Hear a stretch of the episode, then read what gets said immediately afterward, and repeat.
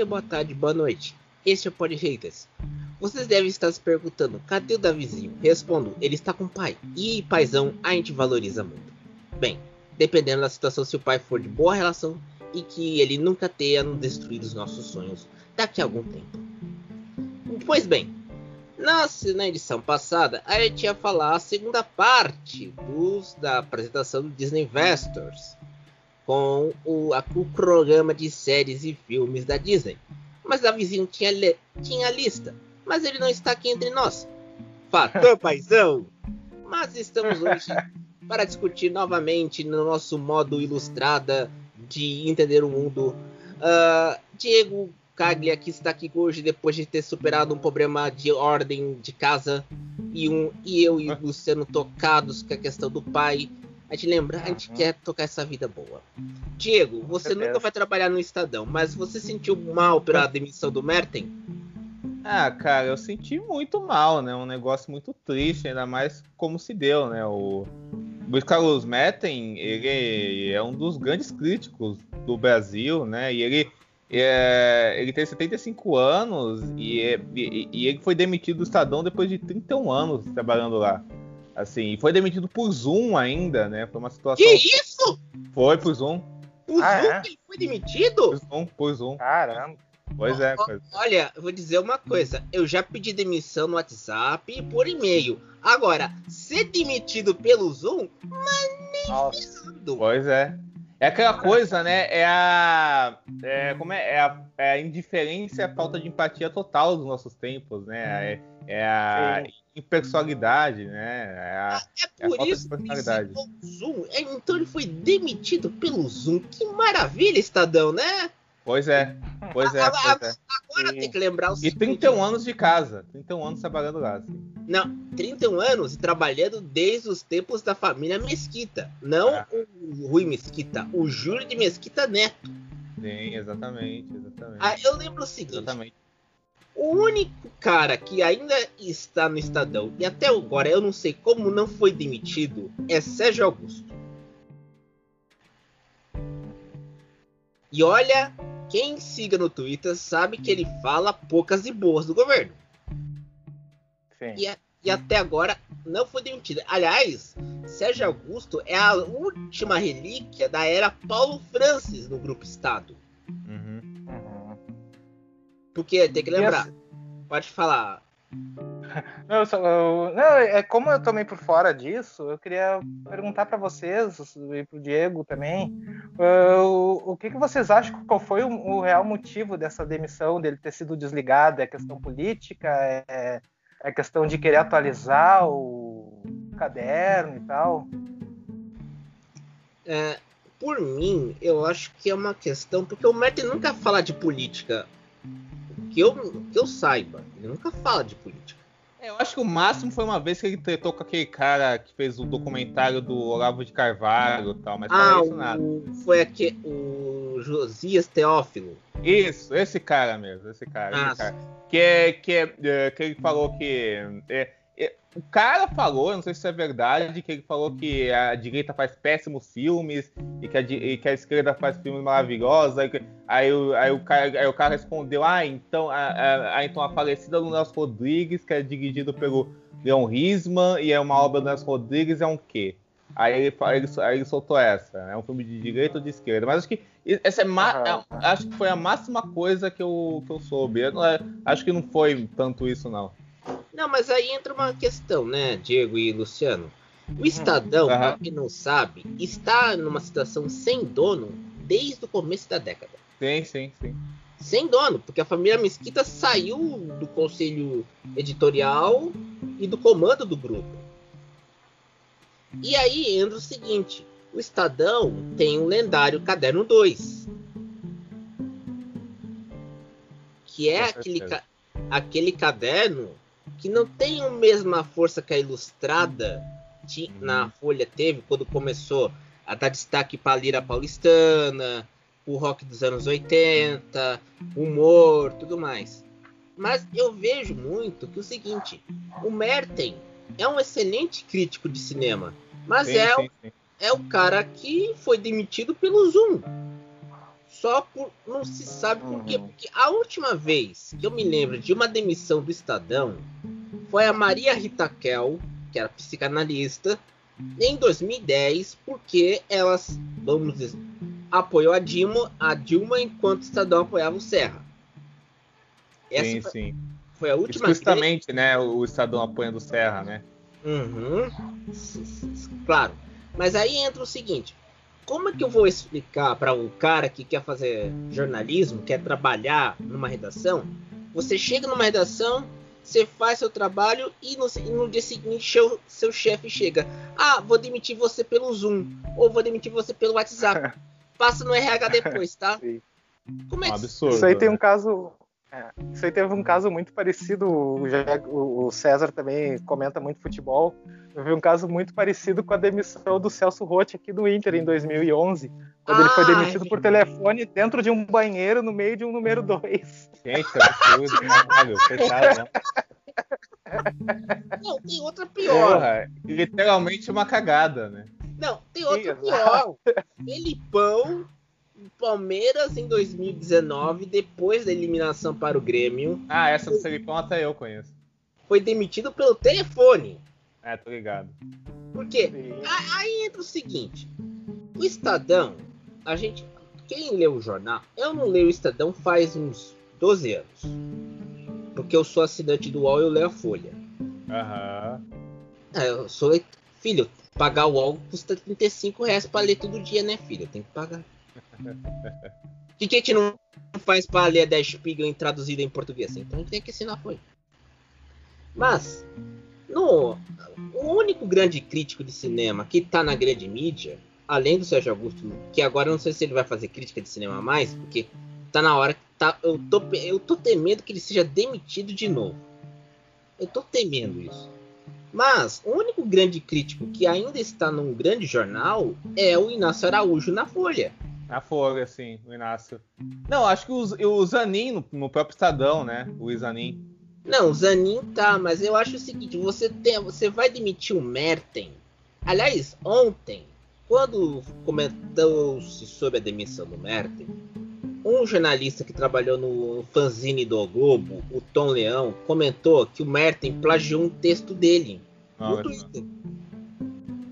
Você vê como que jornalista lembra muito o Paulo Francis dizendo que, citando uma frase de um primeiro-ministro britânico, uh, jornalista tem a, a, vida das amantes sem a responsabilidade das, das esposas. Você vê que coisa maravilhosa. Então, você sabe que esse meio é um tanto quanto ninho de cobra. Por quê? Porque você vai lá, escreve no. Você tá lá, na crista da onda, no Estadão, escrevendo há 31 anos. Não é pouca coisa. Aí vem um cara no Zoom, vai te demitir por. No Zoom te demite? te demite, putz, como é que fica? Pois é, pois é. Mas, mas uh, desculpa de interromper, César. Eu acho que isso, ao, ao meu ver, né? Eu acho que isso também marca. Você falou que isso do pouco espaço que esses, esses grandes críticos têm isso, na, em, em, espaços, em grandes espaços mainstream de mídia, né? Você, falou isso. Eu, eu acho que isso também é um sinal de, de cada vez, eu percebo isso, a, a, a crítica cultural está cada vez mais uh, engolida nesses, nesses uh, engolida em vários aspectos assim mas, mas também nesses setores mais uh, tradicionais também né tá, tá, tá, tá, tá cada vez colunas menores e colunas inexistentes para também corresponder eu, eu acho ao meu ver é, o, que, o que eu penso do que pode ter acontecido numa linha editorial também de muito imediatismo também, eu Exato. acho. Que, é. que eu acho que possui em vários outros lugares, mas chega nesses meios tradicionais também, para eles, sei lá, tentarem sobreviver, né? Porque a gente sabe que hoje em dia, jornal, papel, né? A gente sabe como que tá anda, né? Não, e não é só isso também.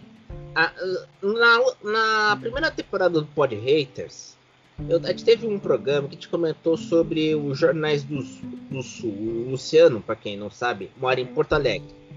Lendário uhum. local de Luiz Fernando Veríssimo. Que Sim, zero hora. Exatamente. Jornal zero hora, até hoje, né? Zero Hora. E o, Ver, e o Veríssimo escrevia também aqui no, no eixo Rio-São Paulo, nos dois jornais, Estadão e O Globo. Todo mundo... Playboy na época também. Não, Playboy também. Ele escreveu Analista de Bagé. Que os quadrinhos oh, é são maravilhosos. É verdade, é verdade, é verdade. Analista de Bagé é uma maravilha. Vocês acham, se vocês é acharem uma Playboy mesmo. antiga entre 1980 até 1992, leem o Analista de Bagé. Porque é muito bom. Mas voltando. Uhum. Quando o. Teve uma vez. Eu comentei isso. O Veríssimo escrevia de domingo no Globo, no segundo, no segundo caderno. Quando ele escrevia, ele escrevia ao mesmo tempo no Zero Hora, Estadão e O Globo. Pois bem, o Globo limou o Veríssimo no segundo caderno no domingo e foi para quinta-feira. E quinta-feira é aquela coluninha sim, sim. bem pequena. Quem viu, quem vê o print do, de um texto do Globo sabe como a coluna é, é muito pequena. Pequenininha. Aí o que aconteceu? T quem também foi limado é a coluna diária dos domingos do lendário Agamenon Mendes Pedreira, que era o jornalista inventado pelo Hubert e pelo Marcelo Madureira. Que virou até filme. Sim, exato, exato. Então, e era uma coluna de uma página. E você lia. O Agamenon teve um, um filme muito funesto, porque ele foi um horrível. tempo horrível até, porque ele está no antagonista. Que é, que é filme mais horrível do que isso? Meio triste a gente percebeu que virou Caceta e Planeta, né, cara? Não, Sim, Caceta é legal. O problema, vamos falar aqui, quem os cacetas até hoje são muito amigos entre si. Mas o que Sim. aconteceu muito é Dona Globo chegar e pedir a cabeça de um por causa de ah, empréstimo do governo de plantão. Pô, caceta. Cês... Quem, quem, quem, vê no YouTube os programas antigos, quando era mensal, acreditem, não, era mensal. Era foda, cara. Não, com certeza. Era mensal. Quando era mensal, era uma. Você rachava de rir porque era muita besterol. E besterol de boa qualidade. Sim. Então, o que acontece? Não, TV pirata, né, cara? TV, TV pirata. pirata também. Uhum. Mas aí temos que incluir também, que a gente é mais jovem. Mas a gente tem que incluir também Jô Soares e Chico Anísio. Quando sim, pegaram sim. a época braba dos militares. Da ditadura, uhum, sim. Com certeza, não, total. E aí, Pô, inclusive, dava pra fazer um podcast sobre isso, né? A gente podia até falar sobre a treta do Cacete Planeta com, a, com o Chico Anísio, né? Que isso aí é bem interessante. Ah, eu lembro. Você tem que, aliás, tem que fa... vamos fazer isso agora, já que a gente não tem pauta mesmo. vamos nessa. não, aliás, quem viu o documentário Rindo à Toa, Humor Sem Limites, tem os detalhes dessa treta. Sim, sim. Porque, para quem. Eu vou botar aqui o contexto. Chico Anísio soube que Boni queria encomendar um programa novo para substituir o programa do Jô Soares. Porque tem que lembrar, o Vivo Gordo, o Jô saiu da Globo em 87 e foi pro SBT. Sim. Para fazer um programa de talk show, que ele fez até os, os últimos, na sua última parte da, de carreira. Que, aliás, 99, ele, ele fez no SBT, né? O... É, Jô que era o Jô Soares 11 e meia. O Jô Soares. Isso. O Jô Soares 11 e meia nasceu porque o Silvio queria um programa diário de talk show. Uhum. Aí chamou o Jô, que era mais barato. Pois bem, Chico Anísio pensou, um novo programa de humor vai chamar os humoristas da velha guarda. Perto da Lohan, Achildo Ribeiro, uh, Paulo... Paulo Silvino. Paulo, Paulo Silvino. Aí quebra-se o, vamos dizer assim, o encanto. Chegou encomendar o programa para o, o Daniel Filho e o Daniel Filho chamou Veríssimo, chamou Glauco, Angeli, isso. Nossa. Laerte, Laerte do Planeta Diário e do Caceta Popular. Não, e chamou também o pessoal que estava fazendo teatro de vanguarda na época, né? É, o da Lira Paulistana. O As... É. Paulistana e Asdrubal trouxe o, o Tom Brony. O Mega Falabella, Mago Razi também, esse pessoal. Guilherme, o Guilherme. A, o, quem é o Guilherme? Ah, sim, acho que eu sei o que você está falando, assim. Então. É um, de, é um, desses caras. Vicente Pereira, Patrícia Travassos, esse pessoal aí. Isso. Chamaram esse pessoal para fazer um programa de humor sem claquete, sem claque. Que fizeram? O Chico Anísio, com aquela coisa de ser. Pedro Cardoso. Pedro Cardoso. Isso. O Agostinho. Exato, Agostinho é. chamado. Não, e chamar essa turma Pois bem, o que aconteceu? Chico Anísio, sabendo dessa história, ligou, pegou o texto do, do pessoal do TV Pirata e deu uma lida quando estava com uma perna quebrada. Resultado, ele só do, do, da pilha de texto que ele tava com do TV Pirata, só gostou de três sketches. Três. Não é um, não é não é 10, é 3 que ele gostou. Chico Anísio. Hum. Chegou e nessa época, no Gesmania, a turma do Caceta Popular e do Planeta Diário começou a fazer o show deles. Cantando músicas como Mãe a Mãe, Tô Tristão, o Piada e Debate e um Bussunda imitando Timaya, cantando Mãe a Mãe. Sim. E aí teve aquele lendário álbum preto com um buraco no meio. Sim, sim, sim. sim. Aliás, se vocês acharem no YouTube, tem ele na íntegra. Vocês não acham esse, esse, esse álbum no Spotify da vida, cara? Eu já ouvi, eu rachei de jeito. Pra caramba. Não, e, e, é. E, e pior que o nome deu encrenca. Preto com buraco no meio era sinônimo de pessoa negra morta pelo Esquadrão da Morte. Não, era. Caramba. E deu pois é, pois é. E não é só esse o, o nome do álbum. Tem uma música também, Telefone, que é de um cara que bate o telefone na namorada, que deu mais encrenca ainda. Junto com Mãe a Mãe. O Mãe a Mãe, porque tem, tem que explicar. O verso é assim: Mãe a mãe, mulher, toda mulher é vaca. Isso deu uma encrenca, porque essa música era uma música de dor de cotovelo escrita pelo Bussunda. e aí você coloca o texto da música. Meu Deus céu. As feministas não iam ter paciência com o Bussunda. Ah, não. Não era, era uma... uma... fase, era uma fase que estava muito, tava começando esse humor meio sem noção, né? Junto também com False Fawcett também, né? no ah, final dos anos 80, é, dos anos 90, né? É, é, boa, boa, boa, boa. Mas o falso Fawcett, o falso Fawcett fazia o criou figuras como Regininha Potegeister, Katia Flávia. Sim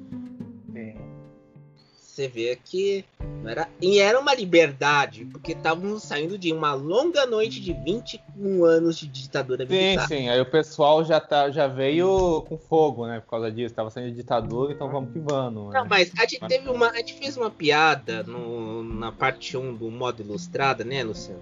Que eu, que eu imitei o Sarney, por causa que sim, o Sarney... Sim.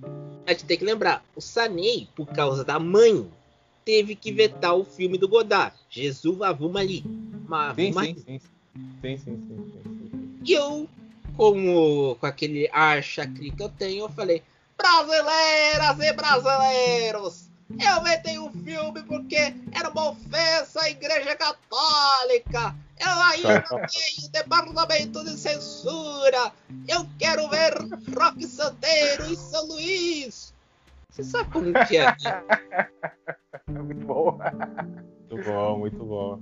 Mas, cara, assim, esse negócio do Chico Anísio, eu acho que também veio com, veio com um contraste, porque, tipo, antes, né, o humor era muito radiofônico, né? Era muito baseado. Era, era o PRK 30. é, então, é, mas ele, ele tinha muita herança de rádio, né? Eu acho que, o, que a TV Pirata talvez foi um dos primeiros passos de ser um humor mais visual, né? Tanto, tanto, tanto, é que o Chico Canizo fala uma vez, né? Que é. Ai, a minha empregada não entende as piadas do pirata. Aí, aí, aí, aí, aí dos caras do caceta respondeu que, nossa, então empregada do Canizo é muito burra, né? Não, não, no show tinha, tinha uma sacanagem que fazia. Essa piada é oferecimento para a empregada do Chico Anísio. É, exatamente. rolou essa, essas opiniões. Não, mas o problema era o seguinte: naquela época, o Chico Anísio não tinha filtro. E não era um filtro qualquer. Se alguém ligava da Folha de São Paulo para a casa do seu Chico, ele perguntava sobre uma pessoa. Se o Chico tivesse de mau humor, mandava para aquele lugar. Uhum. Tanto que tem uma entrevista da Playboy do filho dele, o Bruno Mazeu, que o, um do, o, mei, o Bruno Mazeu e o Niso Neto, que são, para quem não sabe, o Chico teve nove filhos, de sete, de, de oito casamentos. Tanto que era chamado de a Rua do Catete, porque só tinha pensão.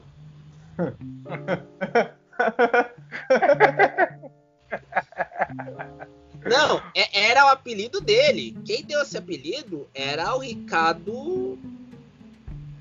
Quem era o, o dono do Hipopótamos? Ah, não vou saber, cara. Não, é...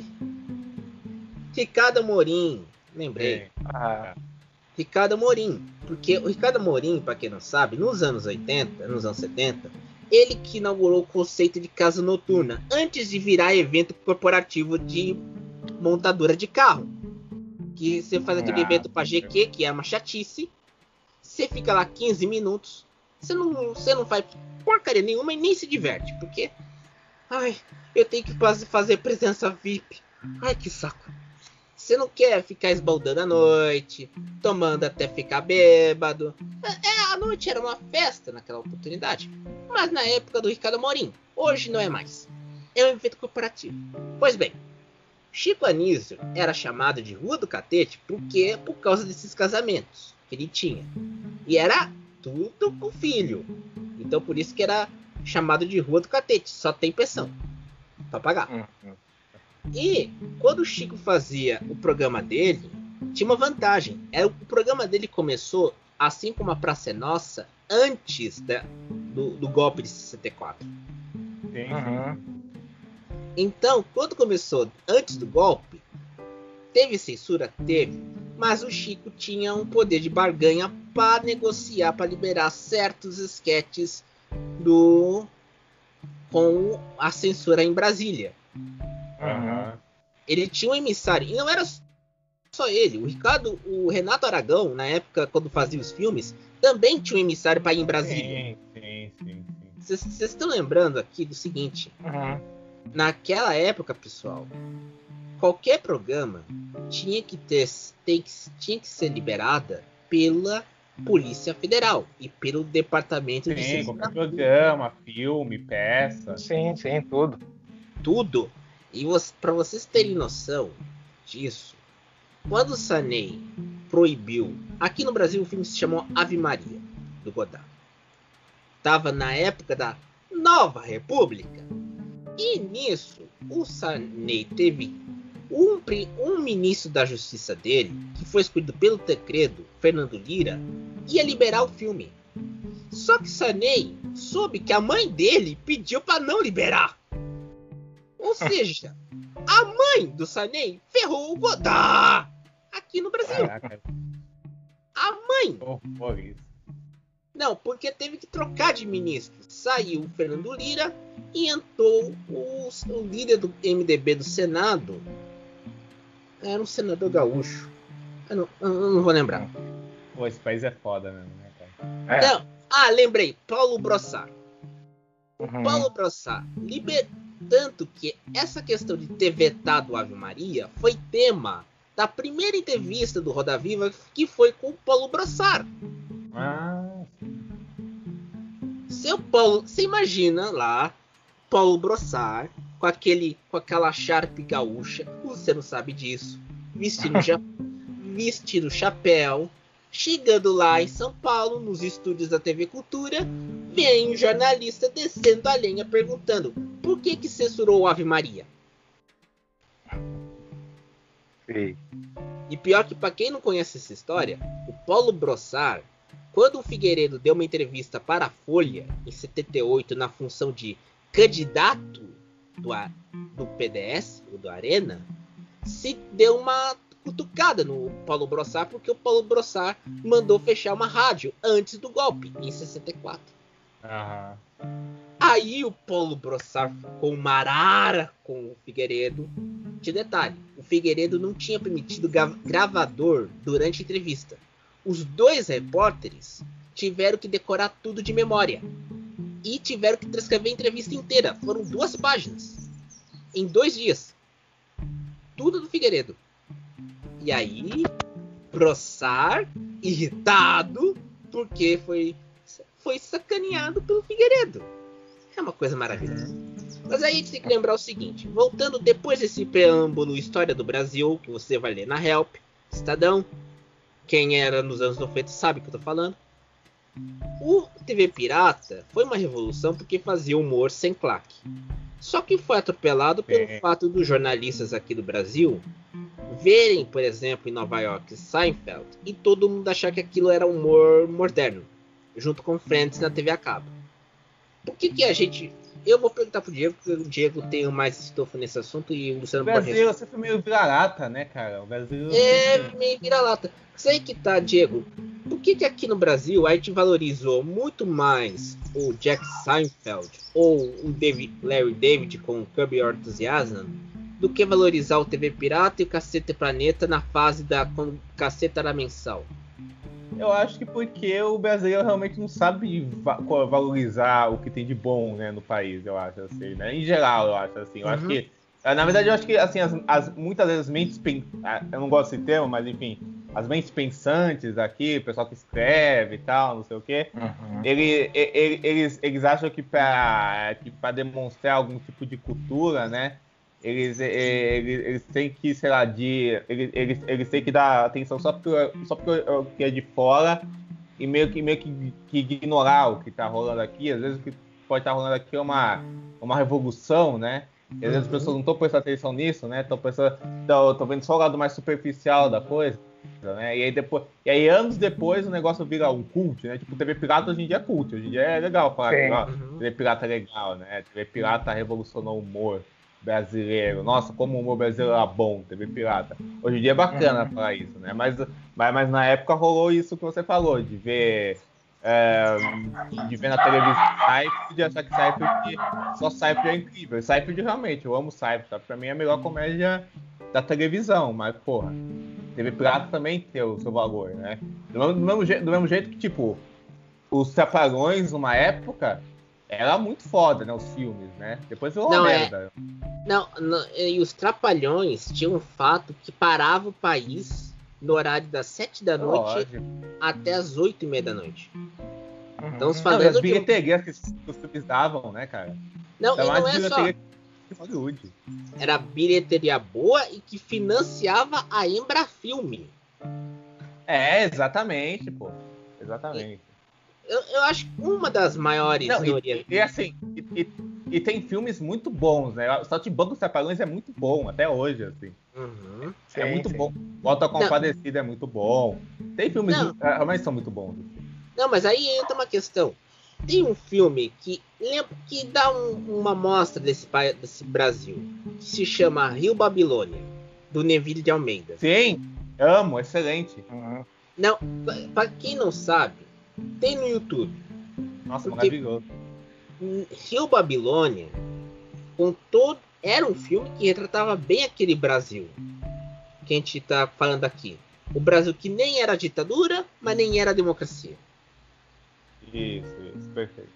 Então, quando você via aquele filme, você pensava, tinha palavrão, tinha nudez, nudez pesada, hein? Não era coisa pesado, leve, bem pesada. Uhum, uhum. E, se, e você tinha uma discussão sobre as contradições políticas do país. Isso. A cena do, do bordel, que quem o Sérgio Mambetti fala: Eu sou um homem de bem, eu defendo a família, no meio de mulheres nuas. Que é maior contradição do que isso? Não, que é, o personagem lá do Jadel, Jadel Figo, né? É, que ele, ele gostava é... das, menininhas, das meninas, das é. meninas trans.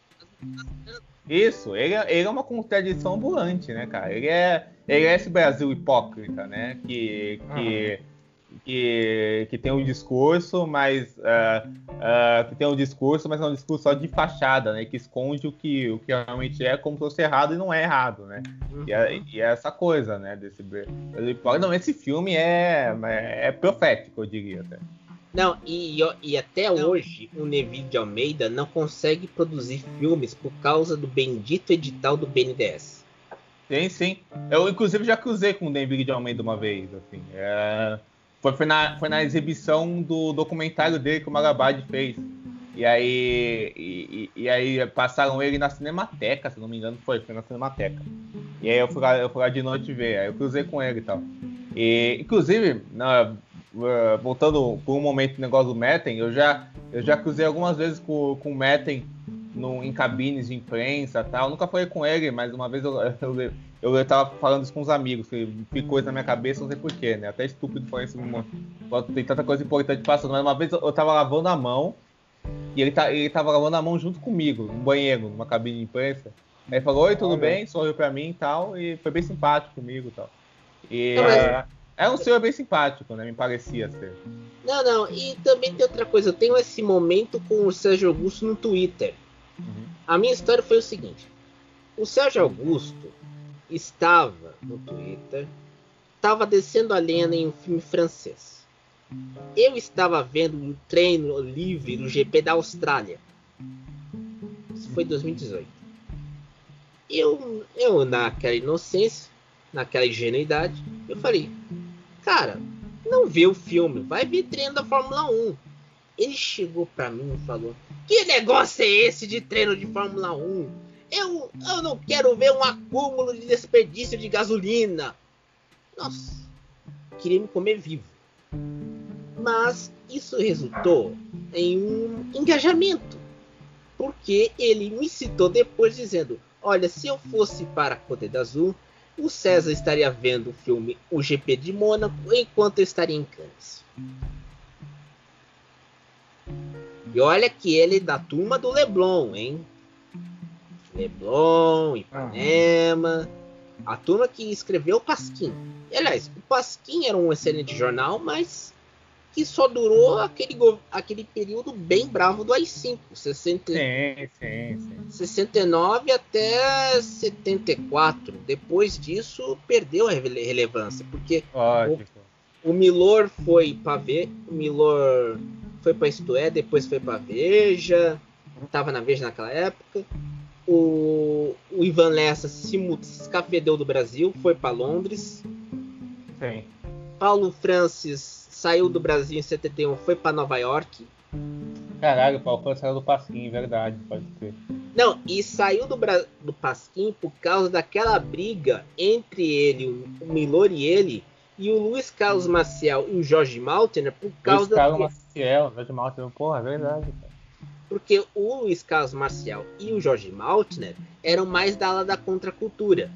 Uhum. Aí, seu Milor e seu Paulo Francis fizeram piada do, ba... dos, do Gil e do Caetano.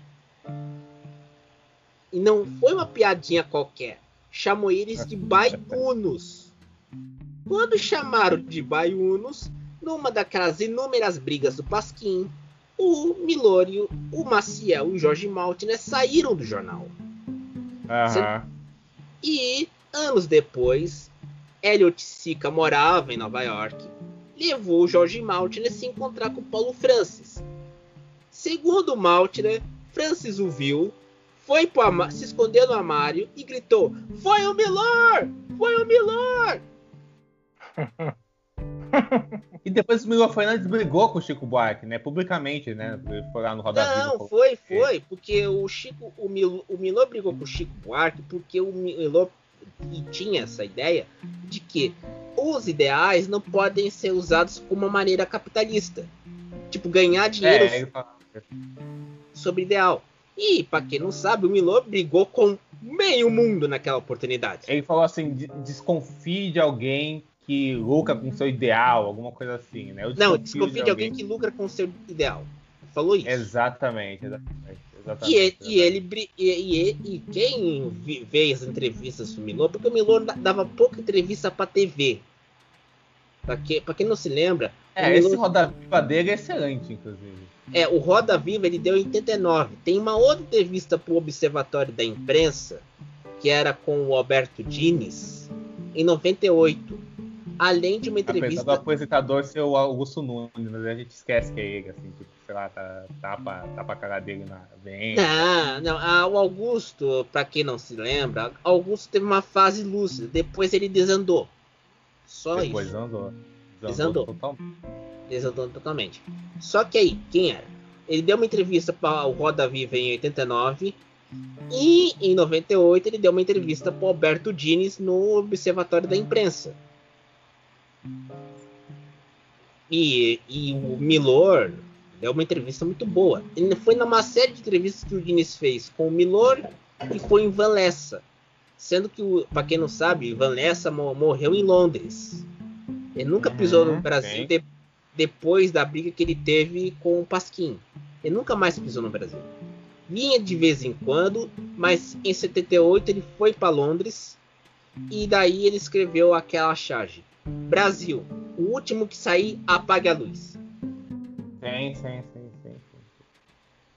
Então, e, e, ele só voltou a escrever regularmente para a imprensa brasileira na Playboy em 2007, até sua morte em 2012. Ele escrevia para Playboy naquela oportunidade. Agora o Luciano está tão impressionado depois da piada da pensão do Chipanismo que está calado. Eu tava ouvindo, tava ouvindo. Não. E outra, Luciano. Na época, a gente comentou numa, nos episódios passados, na primeira temporada do Pod Haters, que o Rio Grande do Sul tem uma cultura própria jornais, teatro, até tinha um espetáculo que mudou de nome, que era Tangos e Tragédias, que um dos atores morreu, né? Sim, eles tiveram que trocar, né? Virou a Esbórnia Contra-Ataca. É uma peça já que tem ah, uns 30 anos, eu acho, de, de, que entra em cartaz sempre em janeiro aqui, no Teatro São Pedro. Olha só. É, é bem bacana, assim, bem é legal. Tipo a Imavap daí, né? Isso, isso. Mas basicamente isso. E era dois caras, né, que, que como se eles fizessem parte do, de um outro país chamado Esbórnia. Né, e... Só que um deles, um deles faleceu faz alguns anos já. E aí eles se, se, reinventaram com essa peça, né? Voltaram com uma. Agora entrou uma atriz no lugar dele. Ah. E a Sbornia contra-ataca. Então continua tendo agora todo verão no Teatro São Pedro. É uma, é uma comédia. É bem bacana, assim, até recomendo quem quiser procurar no YouTube, tem coisas lá. Não, não, é e legal. vocês têm que procurar, a, tem que achar alguém da imprensa gaúcha. Imprensa boa, não a imprensa que escreve no Correio do Povo, Zero Hora, É difícil. Porque... É, o Juremir. Juremir Machado da Silva é um dos bons. Ah, Juremir. É, é bom. Sim, sim. sim. É. grande Juremir. A, a, a, questão é o seguinte: aqui são. Aqui, o Diego mora na capital, eu moro aqui no interior. Hum. Quando vem uma banda gaúcha pra capital, o Diego pode falar melhor do que eu. Às vezes, como cachorro grande, muitas vezes uh, essa banda não toca nas rádios. Toca ah, mais, toca mais no sul. No, no, a gente não sabe. O Luciano. Mas aí ah, também rola também que as rádios, né? Isso é um problema à parte, né? Do que toca nas rádios. Ah, é verdade. Deixa eu te fazer uma pergunta, Luciano. O Cachorro. Louco, Autoramas, essas bandas que a gente ah. vê no cenário alternativo, tocam nas rádios aí no sul ou tocam um, vera, um veraneio do Michel Teló? Toca o veraneio. Atualmente toca o veraneio do Michel Teló. É que assim, o, a, a, cena, a, a, cena do rock gaúcho aqui, ela sempre foi muito forte Pode. desde o início dos anos 80, né? Com TNT, as Caveletes, depois Graforrest, Larmônica, até Engenheiros do Havaí, que é uma banda que foi mais pro eixo Rio-São Paulo, sim, né? Sim. Não, e tem e outra gra... banda também, Uns e Outros, que eu descobri no Spotify. Uns e Outros, sim. Replicantes, né? Que é uma banda punk. Sim, sim. Né, Perfeito. E, né, e, e graças principalmente a duas coisas, assim, o, aquele falecido produtor, o Gordo Miranda, que, que é o. Deus o tenha. Os, isso, Sim. isso, né? Que foi conhecido Ótimo. como Miranda PT. que produzia esses caras todos e lançavam no eixo, no eixo Rio-São Paulo. Muita gente e a Rádio só conhece ele pelos, pelos, pelos programas que ele fazia no SBT, Luciano, mas ele é um cara podaço, né? Que você tá falando agora. Né? Não, e o, Sim, o, é, o, é, o Miranda. Era um, grande, era um grande produtor. A gente tem que falar, Carlos Eduardo Miranda, o cara que salvou. Porque ele, quando ele trabalhava na Bis, teve aquela, aquele ano de paralisia do, do Titãs. E o, o Ruivão da banda, Nando Reis, pediu para o Miranda, criou o selo Banguela, o selo do Independente, que redescobriu Raimundos. Ah, eu lembro o nome do selo, Banguela Records. E o Pato Banguela Records. Inicialmente, Porque... Cachorro Banguela. Exato. Porque, aliás, tem um documentário sobre o Banguela Records que foi lançado em 2015. Que eu não consegui ver até agora. Que fala dessa ah, fase. Tem. Porque. No YouTube tem. Tem, tem no YouTube? Vou achar.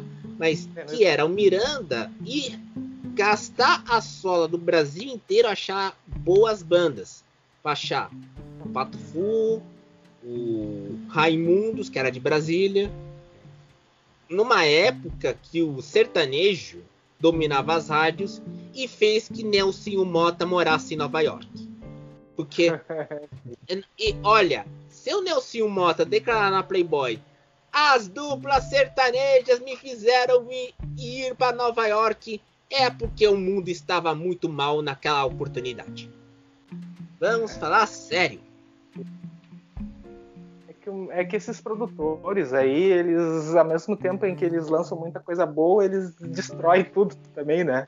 Ah, Diga-se de passagem, o Rick Bonadil. Ah, sim, é, o cara. Nossa, esse cara lançou Mamonas e depois só lançou porcaria, assim. É, mas o Rick Bonadil hoje em dia é meio uma caricatura dele mesmo, né? Ele é um desses caras sim, que tipo, já virou isso. Não, mas, filho, Rico. Olha, a única coisa eu aí eu vou, eu vou bancar o Paulo Francis.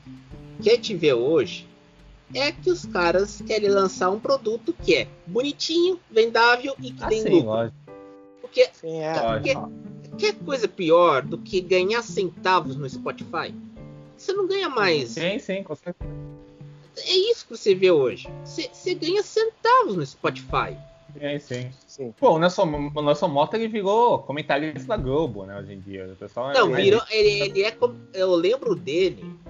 Essa entrevista que ele, ele deu. Ele é há anos, na verdade, né? Mas, tipo, hoje em dia é conhecido mais assim. Não, mas ele era um dos produtores da, do. O primeiro produtor da Som Livre. Quando lançava. Da Som Livre, sim, pode, pode. Quando lançava trilha sonora de novela. Novela, tá. E aí tem uma história. Nos anos 70, o Brasil, a Tropicália estava toda no exílio e não tinha rock nacional. Quem preencheu isso? Soul Music. Tim Maia, é, Gerson. No máximo, máximo tinha o Raul Seixas ali, que já estava entrando numa decadência, talvez, né? É, tinha o Raul Seixas. Só que quem fazia. Quem nessa época você tinha Genival Cassiano, Gerson Combo, Tony Tornado, Tim Maia e Hildon. Tornado. Sim, sim, ótimo. E sem contar a banda Black Hill, que era uma banda sim, que era uma invenção do, do Tim Maia, junto com a Vitória Regia. O que acontecia muito naquela época? Quem o Nelson Mota era o produtor das trilhas sonoras e precisava de uma, de uma música de efeito. Quem escreveu essa música de efeito? Tim Maia, chamada Father Cícero. Uhum. Para a novela Irmãos Coragem. Sim. A prime... O primeiro sucesso de novela da Globo na época. No Sim, exatamente, exatamente, exatamente, exatamente, Porque era Irmãos Coragem. E quem ia Som Livre. É uma novela que meio que, impu... É, meio que impulsionou a Globo, né? Isso. Foi, foi, foi naquela época que a Globo estava construindo o sistema de rede nacional. Isso. Então. Lançou o Tarcísio Meira também, né? Lançou os astros, né? Da, da, da é. Lançou ele, lançou a. Quer dizer, acho que meio que consolidou ele, consolidou a Glória Menezes. É. Consol... Não, consolidou consol... ele, ele e a Glória Menezes. Regiane Duarte. Lima Duarte, Cláudio Marzo e. Regina Duarte também, né? Regina Duarte quando foi Selva de Pedra, em 72. Sim, sim, sim, sim. Mas acho que ela já, tipo, já fazia uma coadjuvante nos Irmãos Colégios, né? a, aquela parte do Claudio Mazo lá, e depois é, o que meio que bateu, como é que se fala? Bateu o bastão mesmo, foi o Salva de Pedra, né? Porque foi, essa, é, aí tem é, aquela história, né, que Salva de Pedra parou o Brasil, que era todo mundo assim. Não, não, parava o Brasil porque era o seguinte, no Ibope, a, uma novela da Globo dava 90, ponto, 90 a 100 pontos de audiência. Uhum. Estamos falando de um país continental e que em muitas cidades não tinha TV, não tinha cinema, livrarias, Isso. bibliotecas. E na época da ditadura, a gente tem que a gente, a gente tá falando de humor, mas está lembrando a história do Brasil aqui. Na época dos militares, os filmes eram censurados.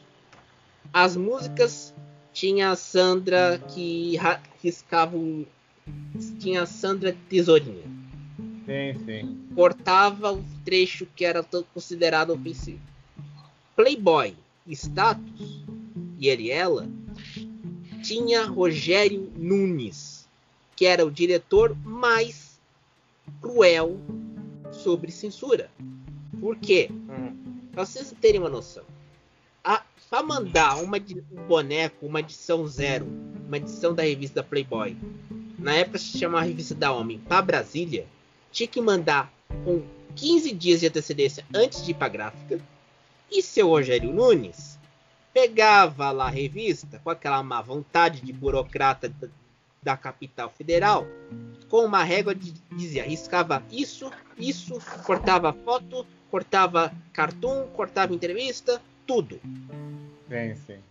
E não tô falando da época que abriu era do senhor Victor Tivita. Antes. É. A época boa, antes do Roberto. Fundador, inclusive. Fundador do, do Grupo Abril. Quando chegava naquela coisa de censurar, não era uma censura qualquer.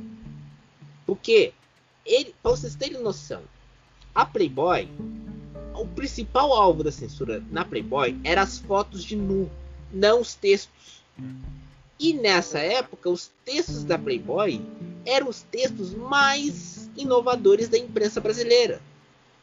Apesar de que no, eh, nos anos 80 chegou a Ilustrada na Folha. A Ilustrada ganhou força na Folha, na Folha junto com Caio Túlio Costa.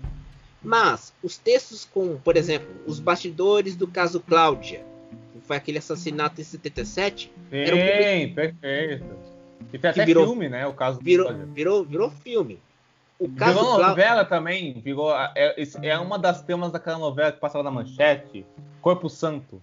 Do José Luzeiro, que era jornalista. É, por quê? Jornalista e roteirista também, roteirizou filme, roteirizou Pichote e tal. Exatamente. Quando passava, por exemplo, Teve, em 1980, teve uma matéria do José Lozeiro falando dos bastidores do caso Cláudio após é. o julgamento do milionário suíço. Então, esse texto passava. Agora, uma foto de mulher nua era vetado. Até e o pior foi bem no auge do, da porno chanchada, que era liberada. É, então, né? é exatamente. É, é isso, aí né? que é contra... entra, entra a contradição do Rio Babilônia. Porque Sim, a, pornochan, a era liberada porque tinha impacto no permitido. Palavrão e piada política, não. É, exatamente. Muitas vezes, assim, a pornochanchada, ao mesmo tempo que tinha algumas que era só escapismo mesmo, era isso aí, tinha muitas que os caras usavam do sexo e da, é, da nudez como para fazer mensagens abertamente políticas, né? Assim, né? Lembra e aqueles. Isso passava longe. Né? Isso passava longe. Lembra o Calumossi? Calumossi, sim, sim, lógico. Não, Calumossi fez vários filmes que ele criticou violência policial. Exato. Mesmo sendo uma pornô chanchada. Lógico, não. O Carlos Rochenbach, o Jean Garrett, vários diretores fizeram isso. Não, até, Walter Gukuri também. Walter Gukuri, não, Walter é um dos maiores, né? Então, uhum. nossa, total, total, que se apropriaram da pornô chanchada. O Antônio Calmon, que depois foi fazer novela também, né? Porque tem que Silvio ver que de porno... Abreu, Silvio, de Abreu. Verdade, Silvio de Abreu começou na... dirigindo pornô chanchada, né? Na verdade, ele começou assistente do Carlos Manga e depois foi fazer. Na verdade, ele começou como ator do assistente do Carlos Manga e aí foi fazer pornô chanchada, né? É verdade, verdade, excelente lembrança, né? Então, então tinha muito isso, né? E... Pode falar, Diego.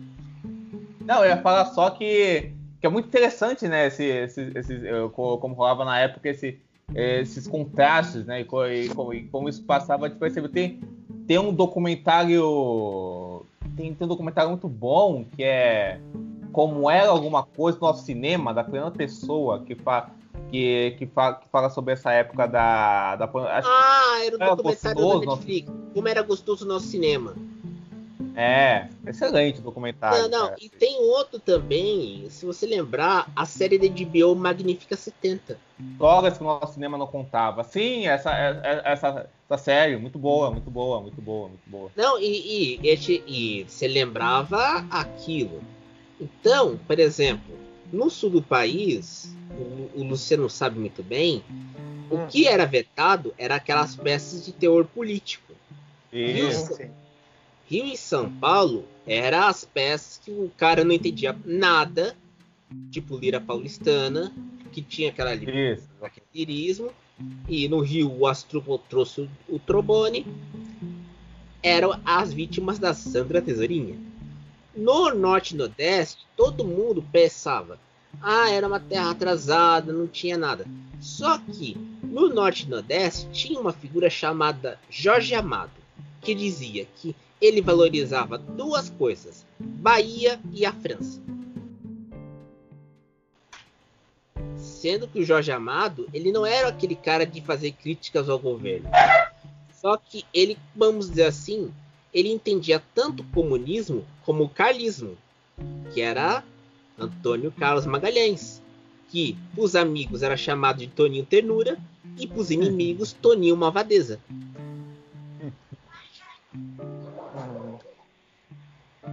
Até as cachorrinhas do Luciano estão impressionadas comigo. Olha só que maravilha. Merece, cara.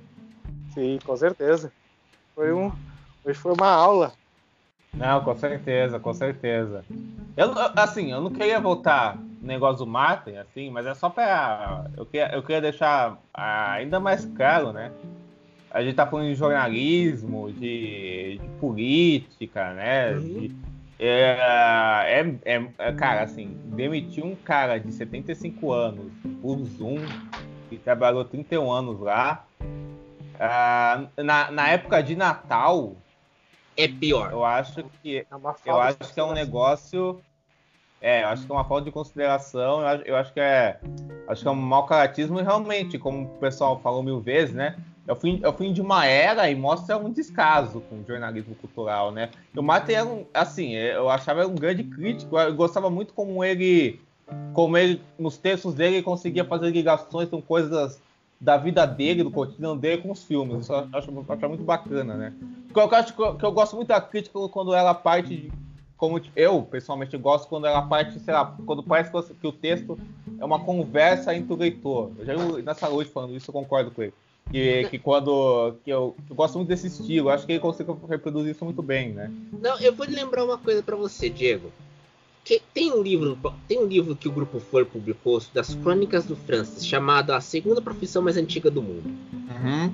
Tem uma crítica que ele escreveu sobre todos os homens do presidente. Sim, sim. Em 76. E ele, e ele escrevendo o filme muito e contando a história lá nos Estados Unidos, porque pode ter que lembrar, o Brasil não tinha acesso a nada que tem hoje. Lógico, lógico, lógico. Então, ele viu o filme com antecedência. E ele escreveu sobre o filme nas, na, na coluna dele na Folha, que era, para quem não se lembra, o, a coluna do Francis na Ilustrada era a coluna da última página, que é hoje as colunas dos, dos, dos articulistas e colunistas de opinião aquele espaço era o espaço do Francis, era um espaço de uma página inteira. O Francis falando de cultura, falando de cultura, ah. política, tudo que, viera, que vinha na cabeça dele. Quando ele escreveu sobre todos os homens do presidente, tem um livro até. Ele descreve, ele fez uma observação importante que foi refe, que foi, vamos dizer assim, considerada quando filmaram o The Post, que era a ausência de Craig Grant, que era a dona do Washington Post e da revista sim, Newsweek. Sim, sim, sim, sim, sim, sim, No, no Todos os Homens do Presidente não tinha a figura do, da Craig Grant. A única figura de, de, de comando que era valorizada era o Ben Bradley. Era o editor do jornal. Não Isso, que é o Jason Roberts no filme, e no depois é o Tom Hanks. É, depois do Tom Hanks. Quando no The Post, no, do filme do Spielberg, o Luciano uhum. não, não gostou do filme, mas depois é que eu mandei ver um documentário chamado The Newspapers Man da HBO Go, ele, ele entendeu. Uhum. O Ben Bradley, o Ben Bradley era o cara que tinha que dar apoio para os jornalistas no, no, Washington Post. E a Kay Grant estava muito, vamos dizer assim, ela não tinha a noção do que, que, a, que ela tinha no comando do, da, da empresa que era do pai. E depois o, o pai ah. passou para o marido dela, que se suicidou na época do The Post, na época do, do espetáculo, oito anos antes, em 63. Quando chegou uh, a Kay Grant com os papéis do Pentágono, isso foi muito mostrado no filme do The Post, do, do Spielberg.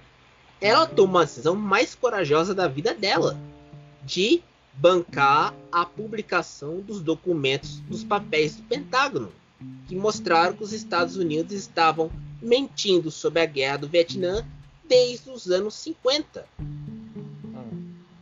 Ela, public... ela autorizar o Bren Badley publicar todos os documentos e depois, junto com o New York Times, ir para a Suprema Corte e pedir autorização para publicação de documentos vazados, documentos confidenciais, isso criou a paranoia do Nixon. E não era uma paranoia qualquer. A sim, paranoia sim. do Nixon, para quem não sabe, afetava Kay Grant, John Lennon e Hugh Hefner. Sim, sim, sim, sim, sim. Vocês estão falando, eu falei de uma dona de jornal, de um músico que defendeu a questão do fim da guerra do Vietnã, como John Lennon, e um, uhum. um cara que criou a Playboy, que publicou em sua revista matérias críticas ao governo Nixon. Sim, sim, sim.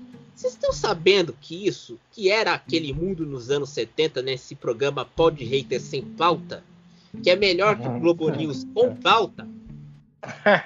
É, sim. É, que não é difícil, né? Mas enfim. É verdade. Eu, eu, é isso que acontece. Por quê? Você hoje, você quer ver notícias. Tem, o Diego falou no começo do imediatismo. Você não tem hoje na Ilustrada é. uma, uma grande matéria sobre um artista. Ou não, so, não. Sobre, sobre uma cena cultural. Você não tem. Hoje, por exemplo, quem leu a Ilustrada tem lá um texto de primeira página sobre o Rubem Braga, que morreu há 30 anos. Uhum, uhum. Só tem isso. Na semana passada, não teve um especial à parte sobre o, o centenário da Clarice Lispector. Sim, sim, sim, sim, sim, sim, sim, Então, você, você fica assim, como é que vou chegar para você, ouvinte que está na adolescência, você que, que está decepcionado porque o Cyberpunk 2077 foi uma M3 pontinhos no seu PS4? É, o pessoal só falando disso, né, o Cyberpunk. Porque, é, para quem não sabe, esse joguinho que eu citei é bom só no PS5 que vai custar ah. na primeira versão, sem trazer para o Brasil. Gente, assim, eu não entendo nada dessas coisas, nunca, nunca joguei essa época nave, mas é uma merda mesmo. Assim, qual, qual, que, é, qual é o rolê, a polêmica? É, é o seguinte, o jogo, o Cyberpunk 2077, foi projetado para PS5, que ainda não foi lançado. Tá. Quando tá. rodou no Xbox One e no PS4, deu merda. Ah, entendi. Tá, beleza. Porque olha que a coisa é pior que aquele jogo Campeonato Brasileiro 96 que era lançado no Paraguai. Meu porque, Deus. Porque sumia personagem na hora da, da ação do jogo. Sumia personagem de uma hora para outra. Resultado, a Samsung e a Sony tiveram que retirar o jogo do catálogo do PS4. Porque, para vocês terem noção, o PS5 ainda não chegou ao mercado no Brasil. Só chegou nos Estados Unidos e na, na Europa. No mercado brasileiro, até agora não chegou. E vai custar 10 mil reais. Meu Deus. Cê, cê, eu faria. Eu acho que de nós aqui, eu, eu tenho amigos gamers, mas eu não compraria um game desses, que custaria 10 ah, mil Não, reais. também não, mas eu não sou gamer, né? Mas eu tenho amigos gamers também. Inclusive, eu, eu, eu participo de um podcast, o Fita Errada, que um, que um dos. O, acho que dois, na verdade, o Cid e o Gustavo, eles são gamers tal, então por essas paradas aí. Mas eu não entendo nada, cara. Mas assim, mas eles falaram aí do Cyberpunk, não sei o que e tal. Não, porque era o jogo da década. E tinha... É, pois é, tá. O pessoal tava todo mundo de Não, e aí o que aconteceu? A gente tem que explicar. Agora, momento, pode hater sem pauta. As primeiras resenhas sobre o, o Cyberpunk eram elogiosas. Aham, sim. Mas aí, meu amigo, agora é o momento observatório da imprensa. Ah, vamos dizer assim, quem a produtora do game pede que você tenha um embargo, ou seja, você não pode publicar um texto sobre o jogo antes Sim, de tal prazo. Perfeito, perfeito, perfeito. Isso, isso, isso rola com filme também. Isso rola com três áreas: games, filmes e revista de carro, que eu conheço. Sim, sim. Sendo que revista de carro tem um caso muito clássico. Eu imagino ah, que série deve rolar também. É que eu nunca, eu nunca peguei. Não, série rola também série rola. Porque sabe o Advanced deles? Que uhum. libera três episódios? Tem um embargo. Sim, sim, perfeito. Perfeito, perfeito, perfeito. Só que tem um caso. No caso dos carros, tem um embargo que é pior. Ah, antes da pandemia, Autosport foi na Argentina testar o novo 208, o novo Peugeot. Só que a matéria foi feita em fevereiro, só publicaram em agosto vocês terem noção, agosto. Uhum. Nossa senhora, cara. Por causa da pandemia e porque o, a, a, revista teve que rever seus processos de edição e impressão da, da, dos exemplares de papel. Por causa sim, da pandemia. Sim. Seguraram prazo até agosto. Isso não foi só com a Sport, foi também com a quatro rodas. Segurou em agosto.